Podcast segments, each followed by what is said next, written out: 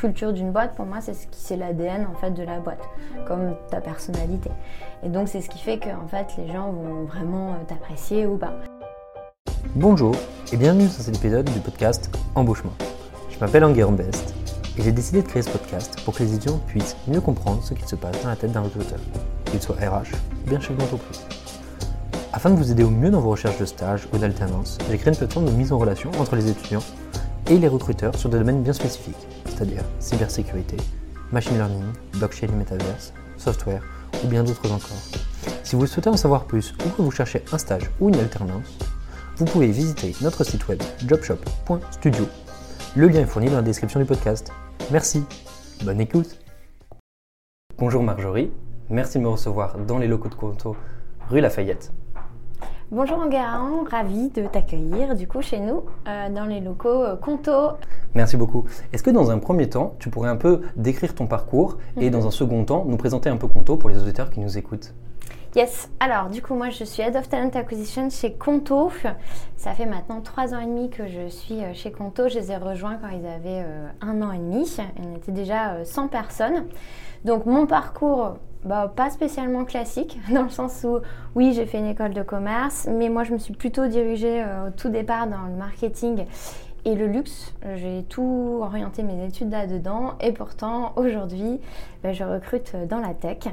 Euh, comment je suis arrivée là? Tout simplement par des opportunités. Ce qui m'a plu, moi à l'époque, c'était un peu euh, quand j'ai eu l'opportunité de passer du côté du recrutement, bah, tout ce que ça pouvait représenter, le fait que pour moi c'est un métier très euh, chef, euh, chef de chef d'orchestre, un peu ce que j'avais avant quand j'étais chef de produit, et euh, le côté évidemment très euh, très humain, et ensuite l'idée de pouvoir un peu, euh, toute humilité, redorer le blason euh, des recruteurs. Euh, puisque bah voilà, j'entendais pas mal de choses sur le recrutement, les recruteurs qui étaient mal vus. Donc j'avais envie de changer ça, d'apporter une belle expérience candidat. Et euh, moi, quand j'ai rejoint Conto, ce qui m'a plu, c'est que justement, j'ai senti que c'était une boîte euh, où il y avait une très forte dimension euh, sur l'innovation, euh, un souci justement de bien faire.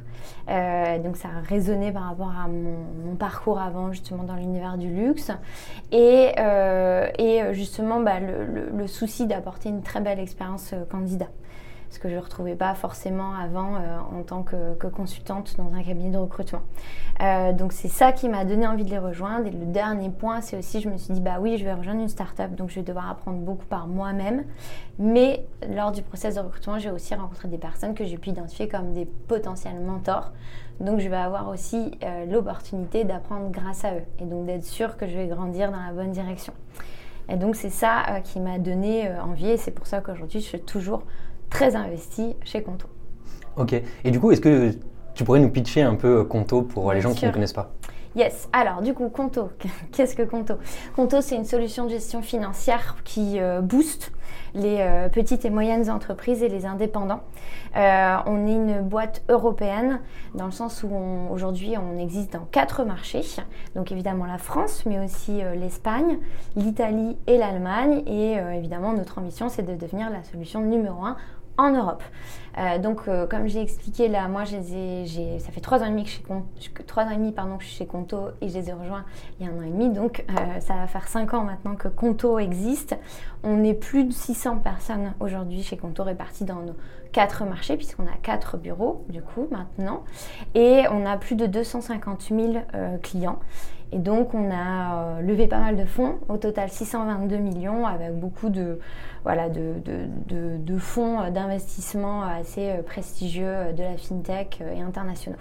Et très récemment en plus. Très récemment, ouais, on a fait notre série D, euh, c'était euh, du coup en janvier, donc vraiment très récent. Et si je dis pas de, Effectivement. et si je dis pas de bêtises, en plus, c'est la plus grosse levée de fonds. euh, C'est difficile à suivre hein, parce qu'aujourd'hui, il y a tellement de levées. euh, mais oui, euh, ça nous a permis effectivement d'être euh, du coup parmi les licornes françaises. Donc c'est une grande fierté. Mais voilà, on garde le cap et on, on sait ce qu'on veut atteindre. Et toujours sur cette optique de Conto, tu penses que c'est quoi la valeur en termes de recrutement qui vous dirige vraiment sur cet aspect de recrutement chez Conto Tu veux dire quelle est la, la- ce qu'on- notre culture, ce qu'on cherche, Ouais. c'est ça? Euh, ok, alors donc effectivement c'est très important d'être au clair sur, euh, sur sa culture et c'est très important d'être OK avec le fait d'avoir une culture clivante. Parce qu'en fait, la culture d'une boîte, pour moi, c'est ce qui c'est l'ADN en fait de la boîte, comme ta personnalité. Et donc, c'est ce qui fait que en fait, les gens vont vraiment euh, t'apprécier ou pas. Bah, c'est la même chose pour, euh, pour une boîte. Et ce qui fait, si on est très authentique et si on exprime très bien notre culture, c'est ce qui fait que quand les personnes vont nous rejoindre, bah, elles vont pas être déçues et en gros elles vont être vraiment très épanouies euh, chez nous. Et à l'inverse, c'est ce qui fait aussi que bah, si les personnes ne rejoignent pas, elles le font vraiment pour les bonnes raisons. Euh, donc notre culture, on a une culture assez exigeante. Euh, c'est vrai, on est vu comme ça de l'extérieur parce que justement, on cherche à atteindre des objectifs assez ambitieux. Et en même temps, je pense que, en tout cas moi, comment je la vois, ce qui fait que du coup aujourd'hui je suis très épanouie chez Conto, c'est toujours ce souci de qualité. La qualité avant tout. Donc à la fois euh, on doit aller vite, c'est un peu euh, bah, le, le, quotidien de toute startup scale-up, mais on ne reniera jamais la qualité. Et on fera toujours, on réfléchira toujours beaucoup, on, aura vraiment cette réflexion avant de faire les choses pour être sûr qu'on les fait bien du premier coup. Euh, donc c'est très plaisant d'être à la fois dans ce côté où on a l'impression d'aller vite, de faire beaucoup de choses, d'avoir plusieurs métiers en un, et en même temps de toujours avoir le sentiment de bien faire les choses et d'être fier de son travail. Et donc c'est pour ça que le tout fait que c'est exigeant de trouver cet équilibre entre vitesse et qualité. Ok, très clair. Justement, pour revenir sur cet aspect de plusieurs métiers, et notamment sur une phrase que tu as dit au tout début, qui est les recruteurs sont mal vus. du coup, euh, ou du moins ils étaient mal vus, on en discutait tout à l'heure en off. Comment est-ce que tu pourrais un peu décrire justement cette dynamique de changement sur le niveau mm. recruteur et un peu expliquer cette espèce de, quand tu dis plusieurs métiers en un? Oui, tout à fait. Euh, je pense que les recruteurs étaient mal vus parce qu'il y a beaucoup de personnes qui ont fait ce métier par défaut. Euh, beaucoup de personnes qui, euh, bah, justement, parce que fut un temps, les cabinets de recrutement, j'en suis aussi la preuve, hein, recrutaient beaucoup de, avaient besoin de beaucoup de, personnes pour aller justement closer des deals. Donc, c'était pas forcément des personnes qui étaient attirées par le recrutement, mais plutôt sur l'aspect sales. Donc, il y avait toujours un, une partie qui était un peu oublié. Et euh, ensuite, beaucoup de personnes aussi qui ont fait du recrutement pour atteindre un peu euh, le métier ensuite de HR généraliste. Euh, et du coup, c'était un peu la porte d'entrée, mais ils ne le faisaient pas forcément avec plaisir. C'est assez récent, justement, notamment, en tout cas dans notre univers où il y a eu beaucoup, beaucoup de levées, donc derrière beaucoup de besoins de recrutement, que d'un coup le métier de recruteur a été valorisé et que justement on a commencé à vraiment le penser comme un métier en tant que tel, avec de l'expertise, du coup derrière de la théorie, euh, qu'est-ce qu'on essaye de faire et comment, d'avoir vraiment des personnes qui se posent la question de comment on fait bien les choses et d'avoir des entreprises qui mettent les moyens parce qu'ils comprennent qu'en fait c'est la base de tout. Donc ça, ça a énormément changé et donc on a maintenant euh, la tête, on va dire, euh, du recrutement et euh, dans les équipes de recrutement des personnes qui sont heureuses de faire leur métier, qui prennent plaisir et qui du coup font des choses bien, qui ont une très forte, on va dire, sensibilité sur le candidat. Pour nous, on a deux clients, c'est les hiring managers et le candidat et ça change tout. Donc évidemment, du coup, aujourd'hui, le métier de recruteur est vu totalement différent.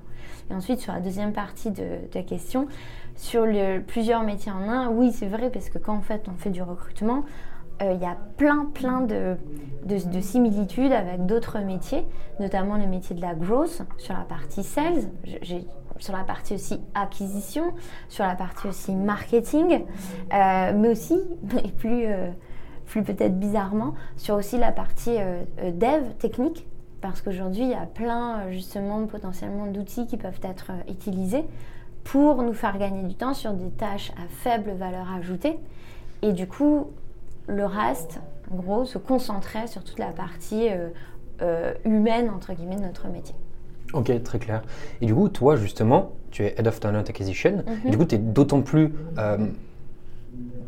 capable de parler de ce sujet-là parce que du coup, finalement, c'est ton quotidien de gérer tout ça et que ça s'orchestre bien pour le candidat. Exactement. Concrètement, toi, justement, dans cette, dans cette tâche-là, c'est quoi un peu ton quotidien? Euh, alors, du coup, c'est vrai que du coup, parce que l'équipe a grandi, je suis devenue Head of Talent Acquisition, mais moi, entre guillemets, je me décris toujours en tant que recruteur parce que mon quotidien, c'est le recrutement. Mon quotidien, ça va vraiment être de réfléchir un peu à comment toujours innover, comment construire un petit peu entre guillemets le futur du recrutement chez Conto par rapport du coup à nos problématiques.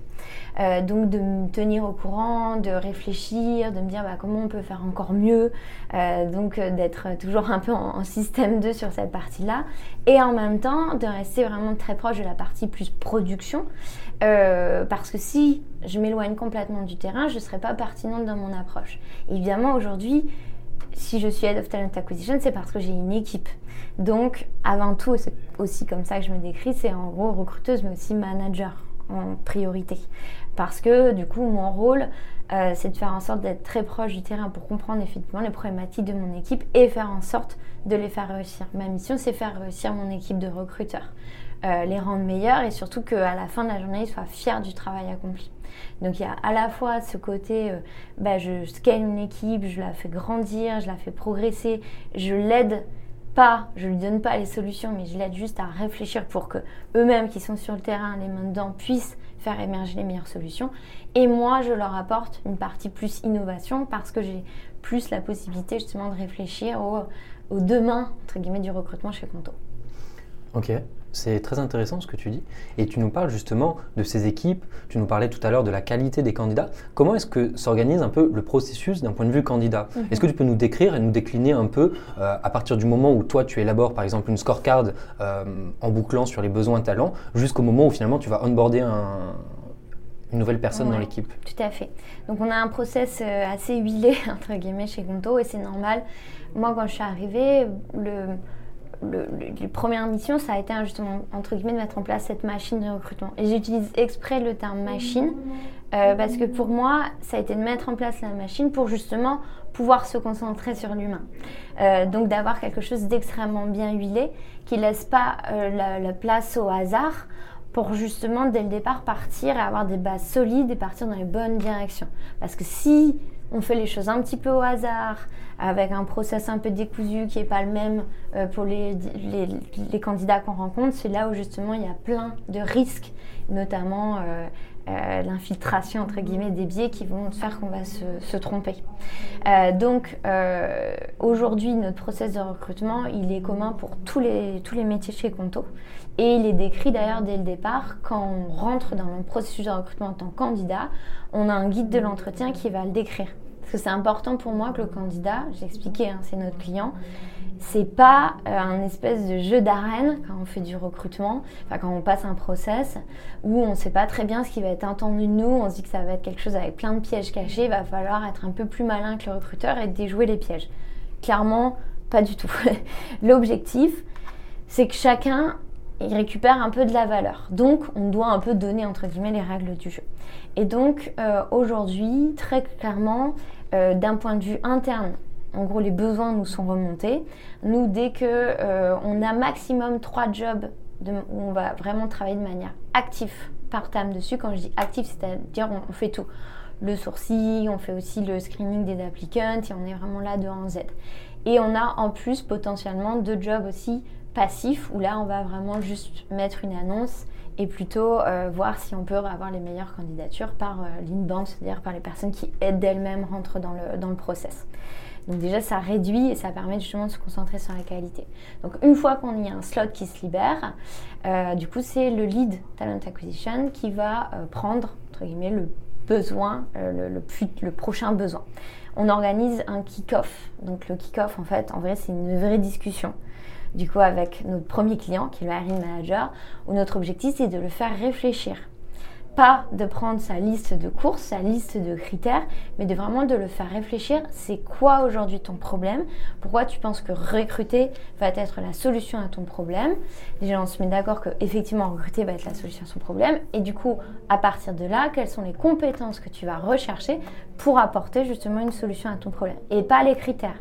Ensuite de ça, effectivement, Aujourd'hui, on recrute encore sur CV, donc on va traduire cela en une sorte de critère et après définir vraiment une stratégie pour aller chercher les profils correspondants et définir un peu qui va jouer quel rôle et quel va être l'objectif de chacun à chaque étape.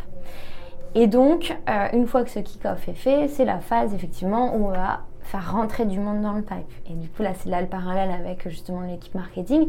Il y a à la fois je, fais, je, vais donner envie aux personnes de rentrer, donc toute la partie plus inbound, et à la fois je vais moi proactivement aller chercher des personnes, donc toute la partie plutôt sourcing. Ensuite de ça, on rentre dans l'état vraiment purement entretien. Le premier entretien chez Conto, c'est toujours un recruteur qui le fait. Euh, où là, du coup, notre objectif, ça va vraiment de se dire, bah, est-ce que la personne déjà, elle correspond un peu au socle des soft skills euh, qui font que la personne va apporter de la valeur chez Conto et aussi se plaire chez Conto. Donc ça c'est très important. Euh, après avoir vu euh, des, milliers, on va dire, de, de, candidats, oui, je peux dire milliers, puisqu'aujourd'hui, on, déjà, on a recruté 150, on a recruté 400 l'année dernière, donc oui, on est bien à ça. Aujourd'hui, on est capable vraiment de traduire cela en disant, bah voilà, il y a un peu un socle de soft skills, c'est la base de aussi faire réfléchir notre deuxième client, c'est-à-dire le candidat sur son projet, pour être sûr que ce qu'il recherche est en adéquation et ce qu'on est capable de lui offrir. Et toute la partie un peu logistique, ok, est-ce que tu as besoin de euh, venir en France, est-ce euh, ou dans un autre marché, est-ce que tu as besoin d'un visa, euh, tes prétentions salariales, etc. Une fois que ça c'est validé, on passe à l'étape du coup du direct manager interview, la rencontre avec son futur manager. Et là, on est vraiment plutôt sur, on évalue les compétences liées vraiment au métier. cette étape-là, et se suit toujours avec un skill test ou business case, ça va dépendre du métier. Ou euh, bah, pour moi, c'est un peu l'étape la plus importante parce que pour nous, c'est d'évaluer de manière vraiment factuelle, rationnelle, du coup, comment euh, en gros euh, la personne, bah, d'avoir une vision de comment elle pourrait du coup collaborer chez nous. Et pour le candidat, ce que je dis toujours, bah, c'est une fenêtre sur le potentiel quotidien si la personne venait à nous rejoindre. Donc ça sous-entend vraiment l'importance capitale de bien réfléchir quand on fait un, business case. Et il faut le faire de manière à ce que ce ne soit pas discriminant et bien euh, inclusif, c'est-à-dire je ne vais pas faire un business case de 8 heures parce que clairement ceux qui sont en poste ou même qui ont en fait une vie euh, personnelle euh, trépidante n'auront pas le temps de se poser 8 heures. C'est pas un manque de motivation, c'est juste une impossibilité. Donc là, il y a encore beaucoup de changements à apporter, beaucoup d'évolution des mentalités, mais c'est très important. Et ensuite de ça, on arrive sur la dernière étape qui est le Function Manager Interview, qui est du coup, euh, je rencontre un peu le manager du département. Donc pour le candidat, c'est un peu le, la conclusion. Est-ce que j'ai encore des questions Qu'est-ce qui pourrait encore me faire hésiter? Et pour nous, pareil, c'est une manière de vraiment convaincre un peu le candidat d'arriver à cette étape. On sait que nous, a priori, on le veut dans notre équipe. Donc c'est un peu, voilà, on conclut bouquet final du process. Donc si tu calcules, ça va assez vite. Il n'y a que quatre étapes vraiment obligatoires euh, au process. Néanmoins, ça me paraît compliqué aujourd'hui de réduire parce qu'à nouveau, pour le candidat, c'est aussi beaucoup d'engagement. Je prends une décision. Donc j'ai besoin, moi aussi, quand je fais le process de recrutement, je fais aussi passer un process de recrutement à l'entreprise. Donc j'ai besoin d'être sûr de moi. Et si le candidat a besoin de rencontrer d'autres personnes, c'est totalement à la carte et on peut ajouter. C'est pas pour nous une manière d'évaluer, c'est plus une manière de rassurer le candidat. Donc c'est comme ça que ces, étapes-là s'ajoutent. Pas d'évaluation, mais plutôt d'apporter de, la valeur au candidat. Ok, très clair. Moi j'ai plein de questions sur ce processus qui est très long et du coup que je trouve extrêmement intéressant. Pas très long justement. qui est bien pensé. Qui a 4 étapes, excuse-moi. C'est 17 euh, jours ouvrés en moyenne, hein, donc c'est pas si long. Non, bien sûr, bien sûr, pardon.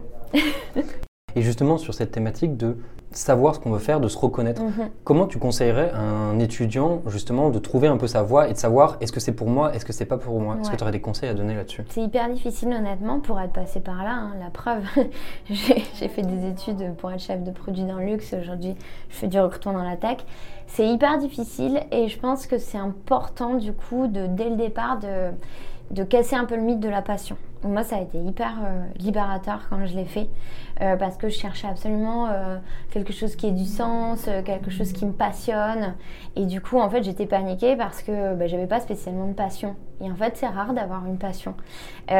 donc, c'est plutôt en fait d'aller vraiment rechercher des choses qui nous tiennent à cœur et plutôt de savoir en fait comment on aime aussi faire les choses. Ça, c'est plutôt sur le côté culture justement d'entreprise. parce qu'un métier, peut-être le même et d'une entreprise à une autre totalement différent. Donc c'est très important ça. Donc ça demande un peu une introspection et d'arriver à se connaître. Donc c'est très difficile honnêtement de se connaître euh, et du coup de vraiment de se connaître. Et du coup c'est plus de partir sur des, des du, concret. Donc de réfléchir vraiment bah un peu comme quand on était petit, euh, tu sais, euh, on, se mettait dans des activités et là d'un coup le temps s'arrêtait. On oubliait de goûter, on oubliait tout, on était à fond dans nos activités. Donc euh, pour certains ça peut être le dessin, pour d'autres je, ne sais quoi d'autre.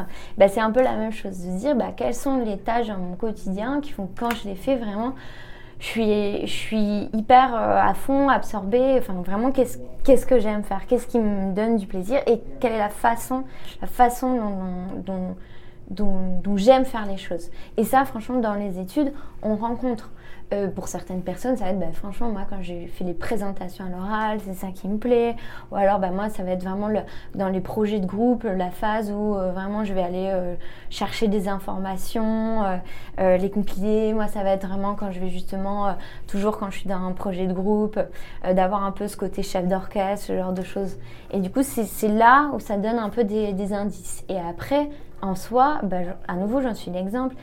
On a tendance à dire qu'on on a des étiquettes qu'on ne peut pas changer, et c'est pas vrai. C'est là encore moins, je trouve, en plus avec les jeunes générations, où en vrai, on peut faire plein de, métiers différents. C'est vraiment possible. Chez Conto, on l'a compris aussi parce que typiquement, il y a beaucoup de mobilité interne. Maintenant, depuis l'année dernière, on commence quoi, à avoir une certaine taille d'employés. Il y a beaucoup de ponts qui se font à nouveau, je l'expliquais aussi, c'est pas que le métier du recruteur, il y, a, dans les métiers, il y a plein en fait de passerelles avec d'autres métiers. Et donc c'est aussi possible, donc c'est aussi possible de tester, mais pour moi à nouveau, c'est pas tant le métier qui est le plus important, c'est la façon vraiment de, faire les choses. Parce qu'on arrive toujours, dans tout métier, il y a des tâches qu'on aime, des tâches on est un peu moins, on est un peu moins fort, mais c'est vraiment l'environnement qui va faire qu'on va plus ou moins euh, s'épanouir. Ok, très clair. Merci beaucoup pour la réponse. Et du coup, par exemple, pour revenir justement, euh, comme on en parlait tout à l'heure, au guide, concrètement, ça ressemble à quoi et il y a quoi un peu de là-dedans? Alors, pour l'instant, euh, parce qu'il va, il va évoluer. J'ai un petit teasing. Mhm. Mais pour l'instant, c'est vraiment une. C'est, on utilise Notion. Nous, c'est une page, euh, du coup, une page publique Notion, parce que Notion, c'est vraiment notre outil numéro un, je dirais, chez Conto, pour toutes les, tous les métiers. Donc ça, c'est pratique. Au départ, on est une, boîte qui écrivait sur les murs. Mais ça, c'était avant, qu'il n'y avait pas de remote, qu'il n'y a pas eu de crise sanitaire. Et du coup, quand il y a eu tout ça, on a dû rapidement évoluer et donc on est passé sur Notion. Donc c'est devenu nos murs virtuels. Donc tout est hyper accessible et open source pour tout le monde à l'intérieur de la boîte, ce qui permet que du coup en grandissant, on arrive à garder, à partager un petit peu le savoir. Et donc, très logiquement, et c'est aussi fait entre guillemets un peu exprès, c'est une, fenêtre sur notre quotidien aussi euh, chez Conto. Donc on l'a vraiment fait en mode page Notion où on réexplique un petit peu vraiment bah, c'est quoi la culture chez Conto, euh, c'est quoi un peu justement, j'expliquais un peu ces, ces, soft skills qui sont un peu le socle, peu importe le métier, c'est quoi les soft skills qu'on attend chez Conto, et on les, vraiment les traduit pour que ce soit très compréhensible par, euh, par chacun. Euh, ensuite, on explique vraiment le process et pour chaque étape de dire l'objectif pour nous en tant que conto, l'objectif pour toi en tant que candidat. Pour vraiment que le candidat comprenne bien, à nouveau ce que j'expliquais, que c'est lui aussi nous fait passer un processus de recrutement. Et après, toute la partie plus euh, FAQ de tout ce qu'on peut, les questions un peu recensées des candidats, euh, parce qu'il y a des gens qui sont très à l'aise d'entretien, d'autres vraiment très très stressants, comme chez le dentiste, et du coup de démystifier le tout. Euh, sur euh, des questions vraiment basiques de comment je dois m'habiller, par exemple, des choses comme ça, ou quand je passe un entretien euh, visio, c'est quoi un petit peu le, qu'est-ce que je dois savoir, etc. Ce genre de choses. Pour rendre le champ, c'est voilà, c'est juste une, un, échange. Je vais rencontrer plein de personnes, ça va être juste un échange, pas de pression. Sois, sois toi-même, reste authentique. Ok, c'est super intéressant. Et pareil, il y avait une, autre question que je me posais, c'est notamment au niveau euh, des entretiens techniques. Mhm. Enfin, du coup, avec la suite des entretiens techniques, avec euh, cette espèce de euh, business case qui est à faire. Souvent, c'est quelque chose qui est un peu stressant, sur lequel on ne sait pas trop comment se préparer et on ne sait pas trop quoi faire.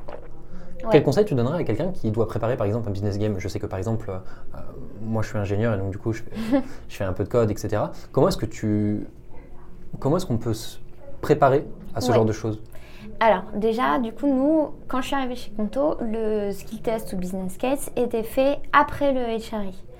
Et du coup, un des changements entre guillemets que j'ai apporté, je n'étais pas la, seule, hein, j'ai été soutenue par Sarah, ma manager, mais ça a été de, de changer ça et de le mettre après l'entretien manager Pourquoi? Pour justement mettre le candidat dans une position de succès. Parce que moi, en tant que RH, oui, je vais pouvoir lui décrire le cas. Mais c'est pas pareil que euh, le futur manager. À nouveau, l'idée, c'est vraiment une mise en situation du quotidien chez Conto. Donc, quand moi, en tant que manager, je donne une tâche à un de mes collaborateurs, ben, je vais lui expliquer. je, vais, faire en sorte qu'il y arrive. Sinon, c'est une perte de temps pour tout le monde. Ben, c'est la même chose. Donc, si je donne un business case un candidat, je vais faire en sorte de lui donner à nouveau toutes les règles du jeu, le mettre dans une position où il puisse être à 100% de ses capacités. C'est pas un piège à nouveau. Et du coup, c'est important qu'il ait cet entretien, qu'il puisse du coup rentrer plus dans le détail de ses potentielles futures missions, comprendre un petit peu les enjeux, ce qui le rendra d'autant plus pertinent et ce qui apportera aussi plus de valeur. Parce que même si finalement soit il se rend compte qu'en fait c'est pas fait pour lui, soit en fait le, business case du coup euh, révèle que oui bon bah peut-être c'est pas le, meilleur des candidats par rapport au contexte actuel, euh, bah au moins ça lui aura apporté quelque chose. Euh, donc c'est pour ça quand dit se préparer, c'est simplement en fait se laisser entre guillemets porter par le, process. Et, et, normalement ça se passe du coup bien parce qu'il y a eu justement les explications avant et parce que nous on utilise beaucoup entre guillemets du cerveau parce que comme je vous expliquais c'est une, étape tellement importante et tellement entre guillemets facile de se planter à cette étape en tant que boîte, hein, j'entends, de faire des mauvais business cases qui reflètent pas la réalité, que nous on va vraiment réfléchir pour faire quelque chose qui permette vraiment de d'avoir toutes les cartes en main pour, euh, pour pouvoir réussir, pas qu'il y ait des choses, des petits éléments qui biaisent le tout. Et ensuite de ça, il y a toujours un débrief, quoi qu'il arrive. Et du coup, même si peut-être on n'avait pas très bien compris une question, ou peut-être on n'a pas très bien répondu, entre guillemets, la production écrite, le débrief va vous permettre justement d'avoir cette discussion et d'avoir, avec les feedbacks, peut-être de réorienter ces questions. Et du coup, ça, ça permet de donner la voix au candidat et de pouvoir justement, euh, bah, du coup, euh, bien expliquer pourquoi on est motivé et pourquoi on pense qu'on est la bonne personne pour ce, pour ce poste. C'est super intéressant. Il y a quelque chose qui m'intéresse particulièrement, c'est quand tu dis les feedbacks. Mhm. On a toujours eu une boîte dans toutes nos expériences personnelles, une boîte qui nous a euh, refusé, qui, ou du moins auquel on n'a jamais eu de réponse. Concrètement, moi je me documente sur Conto. Je veux vraiment rentrer à Conto et euh, je ne sais pas pourquoi, on ne répond pas à mon CV, on ne répond pas à ma candidature. Quel conseil tu donnerais à quelqu'un si vraiment c'est là qu'il veut aller?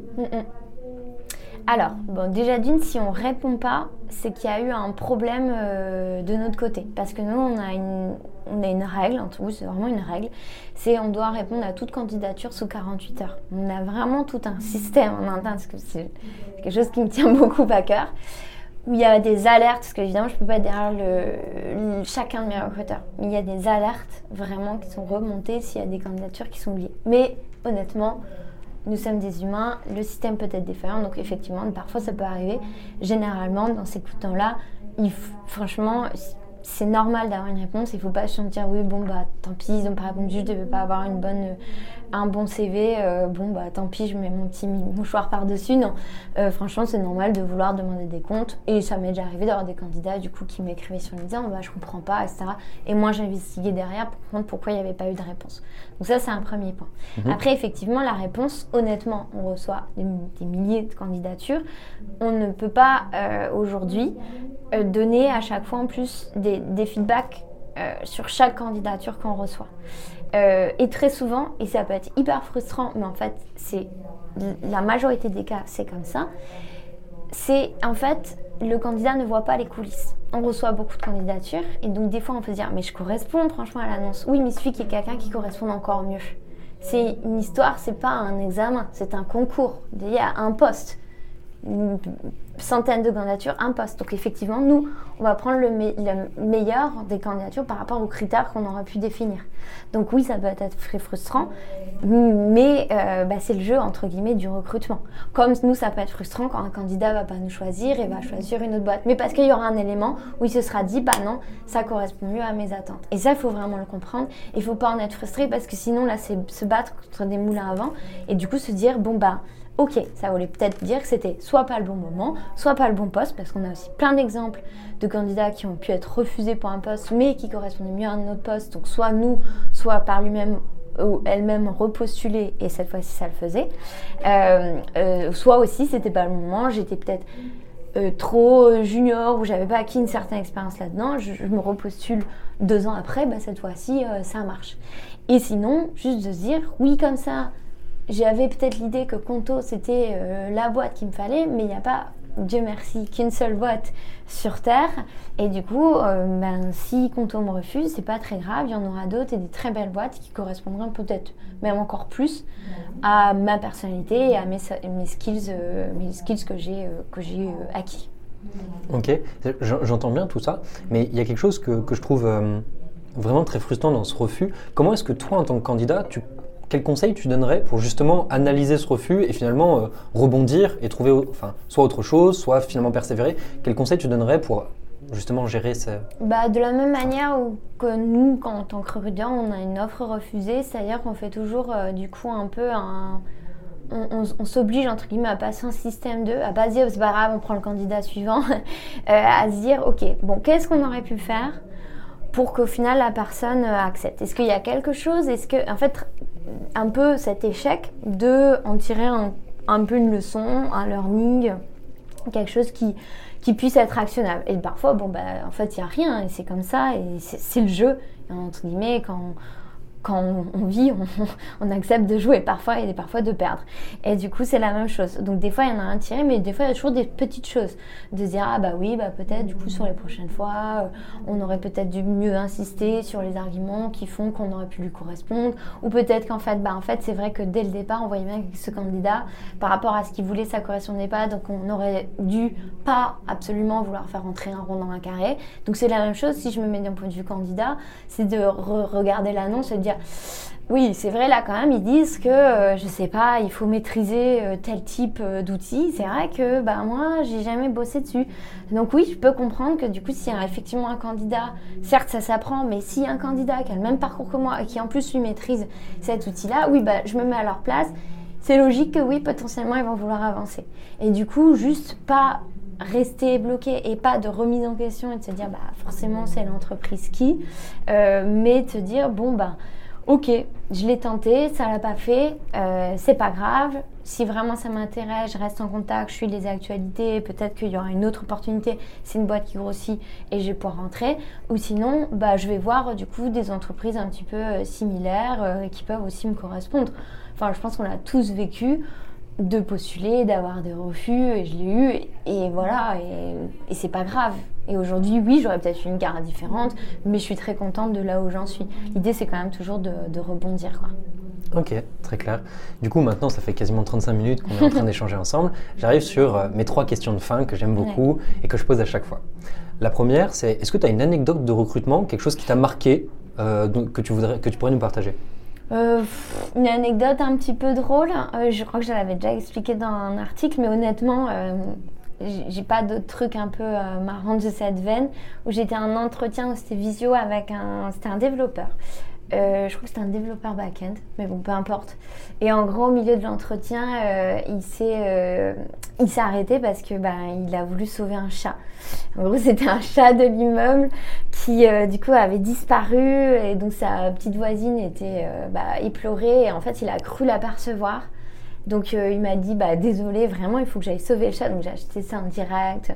Lui qui l'attire et que ça ça prenait du temps hein. et, euh, et en fait c'était même pas le bon chat. Euh, donc la petite voisine est arrivée pour lui dire bah non c'est gentil mais en fait je, je, ne le connais pas. Donc j'ai eu toute l'histoire mais bon. Bon en plus elle a même pas fait parce qu'au final son, son projet bon c'était pas c'était pas en adéquation avec avec Conto d'un commun encore on s'est rendu compte que non. Mais c'était un entretien pour le coup assez palpitant avec beaucoup de suspense. D'accord. Et euh, on, parlait tout à l'heure justement de cette démarche d'amélioration continue, de faire vraiment attention à pourquoi est-ce qu'il y a du churn dans, dans, le process, de bien le comprendre. Concrètement, qu'est-ce que ça vous coûte ou parce qu'on entend souvent voilà le coût, le coût d'un mauvais recrutement, le coût d'une erreur de recrutement, ça coûte tant. Concrètement, toi, comment est-ce que tu définirais euh, l'impact d'un mauvais recrutement chez Conto? Oui, c'est vrai que c'est énorme et c'est pour ça que quand j'expliquais machine, c'est aussi pour éviter ça. C'est toujours, toujours de faire right first time parce que il y, a, des boîtes, il y a des pratiques qui disent bah, c'est pas grave, il y a toujours la, période d'essai. Mais en fait, c'est c'est pas possible de réfléchir entre guillemets comme ça parce qu'en dehors du coût monétaire, c'est le premier aspect. En fait, on prend du temps quand on cherche une personne. On prend du temps en fait de plein de monde à faire un entretien de recrutement. Euh, même s'il y a que quatre étapes, il y a beaucoup de réflexion, de temps passé pour le sourcing, etc. De temps passé après pour l'onboarding, de temps après salaire de payer une personne qui potentiellement du coup n'est pas la bonne à ce poste-là. Donc ça, c'est déjà euh, hyper factuel en, coût monétaire. Et ensuite, toute la partie aussi psychologique, frustration pour le recruteur, pour le hiring manager, mais aussi pour le candidat. Euh, et après aussi le coût en termes de responsabilité. Euh, à nouveau, si en plus on a été proactivement chasser une personne qui était en poste pour la faire venir, qu'en fait on se rend compte que ça va pas, qu'on met une fin en période d'essai, en fait, il y a une vraie responsabilité de notre part. Et là, encore, je parle d'une personne qui potentiellement voilà, sera à Paris, change de job. Quand en plus il s'agit, comme nous on recrute quand même beaucoup de, personnes euh, internationales, on a plus de 40 nationalités chez Conto, de faire venir une personne d'un autre pays avec potentiellement sa famille et qu'on se rend compte que ça ne le fait pas, franchement, c'est énorme en termes de, coûts et de responsabilité. d'où le fait qu'il y ait énormément de réflexion et qu'on essaie d'avoir aucune place, entre guillemets, au doute. Et c'est hyper dur, parce qu'à nouveau, on est sur l'humain. Mais on ne peut pas se permettre d'avoir un churn euh, trop élevé. C'est impossible. Et ça, compto, mais toutes les boîtes, de toute façon. Ok, super clair. Sur la dernière question, moi je suis passionné d'entrepreneuriat. Mhm. Il y a quelque chose qui me tient vraiment à cœur, c'est quand on démarre une boîte, bah, on est cofondateur et on est tout seul. Et on n'a pas la chance ou l'opportunité de pouvoir s'entourer euh, de quelqu'un dont c'est le métier spécifiquement recruteur euh, slash RH. Mm-hmm. Concrètement, quel est le conseil que tu donnerais à un entrepreneur qui se lance, qui est en train de monter son équipe, qui du coup a des budgets restreints et qui doit assumer cette tâche lui-même euh, Quel conseil tu lui donnes sur la prise en charge et quels sont les points les plus importants sur lesquels il faut se focaliser? Alors, euh, donc même si quand on se lance, on n'a pas les moyens euh, potentiellement de recruter une personne à plein temps sur le recrutement, on peut toujours s'entourer d'experts. donc c'est en fait mon conseil, c'est de s'entourer d'experts. Quand je dis s'entourer d'experts, ça peut être s'entourer le plus simple possible par juste ne serait-ce que la lecture, d'essayer de comprendre, de lire justement des livres écrits par des experts, euh, le podcast scientifiquement c'est un, exemple, euh, mais aussi bah, dans son réseau, euh, par rapport à des personnes qui vont vraiment pouvoir donner des conseils. Donc là on parle de recrutement, mais sur plein d'autres choses. Et pas juste se dire, bah franchement le recrutement c'est simple, hein, il suffit de, de, recruter des personnes avec qui je, m'entends bien, il y a un bon fit et qui a priori a déjà fait ce que j'ai besoin. Ah non, vraiment non, euh, parce que c'est malheureusement pas aussi simple. Euh, et dès le départ, si en fait on pose les bases et on recrute du coup les bonnes personnes, ça va être ce que je disais un, cercle euh, virtueux dans le sens du coup on va avoir bah, derrière les, bonnes bases, le bon environnement, la bonne culture, ce qui va faire que du coup on va pouvoir toujours recruter euh, une équipe diverse. Donc, si je dis une équipe diverse, ça veut dire que c'est du coup l'équipe forte, c'est reconnu. Hein. Il, y a, plein d'études, hein. je ne vais pas en citer euh, parce qu'il y en a vraiment beaucoup, euh, qui montrent que justement en fait la diversité, en dehors d'être un enjeu sociétal, est vraiment un enjeu purement aussi économique et business. donc c'est très important. Pour moi, mon vrai conseil, c'est vraiment s'entourer d'experts et dès qu'on en a les moyens, si vraiment on a l'objectif d'avoir à nouveau hein, une boîte qui va vraiment avoir une forte croissance, où on sait que pendant des années on va devoir vraiment beaucoup beaucoup recruter, dès qu'on peut, c'est recruter vraiment la personne qui va construire tout le socle euh, people, RH et qui passe au départ par du recrutement. C'est hyper important, vraiment. Ok, c'est super intéressant. Et justement, est-ce que tu aurais une ressource pour en citer une seule à ce sujet-là? De, livres, de choses comme ça Une ressource euh, difficile, euh, difficile à dire euh, là-dessus, parce que moi, aujourd'hui, en plus, je lis beaucoup de choses plus, entre guillemets, différentes, pas, spécialement sur le recrutement, mais des choses qui peuvent nourrir, on va dire, sur, sur le recrutement. Mais je pense qu'il y a, y a des podcasts euh, du coup, euh, notamment, bah, il y, a, y, a, Niro qui fait euh, voilà, un podcast intéressant sur tous les métiers RH. C'est très très focus RH. Et du coup, je trouve ça assez intéressant quand on est justement un entrepreneur d'écouter ça. Aussi, bah, il y a plein de, de, groupes meet-up et du coup aussi qui, qui font des meet-up aussi recrutement et je pense que c'est encore peut-être même mieux que écrire, lire un livre ou même écouter seul son petit podcast ça coûte rien d'aller à un meet-up et du coup on peut en plus après échanger, rencontrer des personnes. Donc ce serait ça pour moi.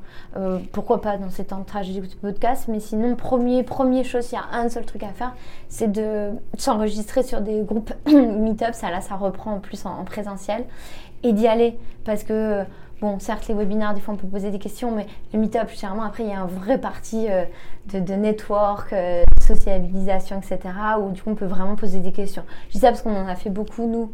Euh, enfin, beaucoup, j'exagère. On en a fait deux sur le recrutement, parce que j'en ai un autre en tête, c'est pour ça. On essaye d'en faire à peu près un tous les semestres. Et du coup, je sais qu'à l'intérieur, il y avait des, des professionnels du recrutement, mais aussi des entrepreneurs et qui sont venus me voir pour me poser des questions. Ok, super. Merci beaucoup Marjorie. Ben avec plaisir. Très bonne journée. Merci à toi. Si cet épisode du podcast Embauche-moi vous a plu, vous pouvez nous mettre 5 étoiles sur Apple Podcast. Cela aidera d'autres personnes à découvrir ce podcast.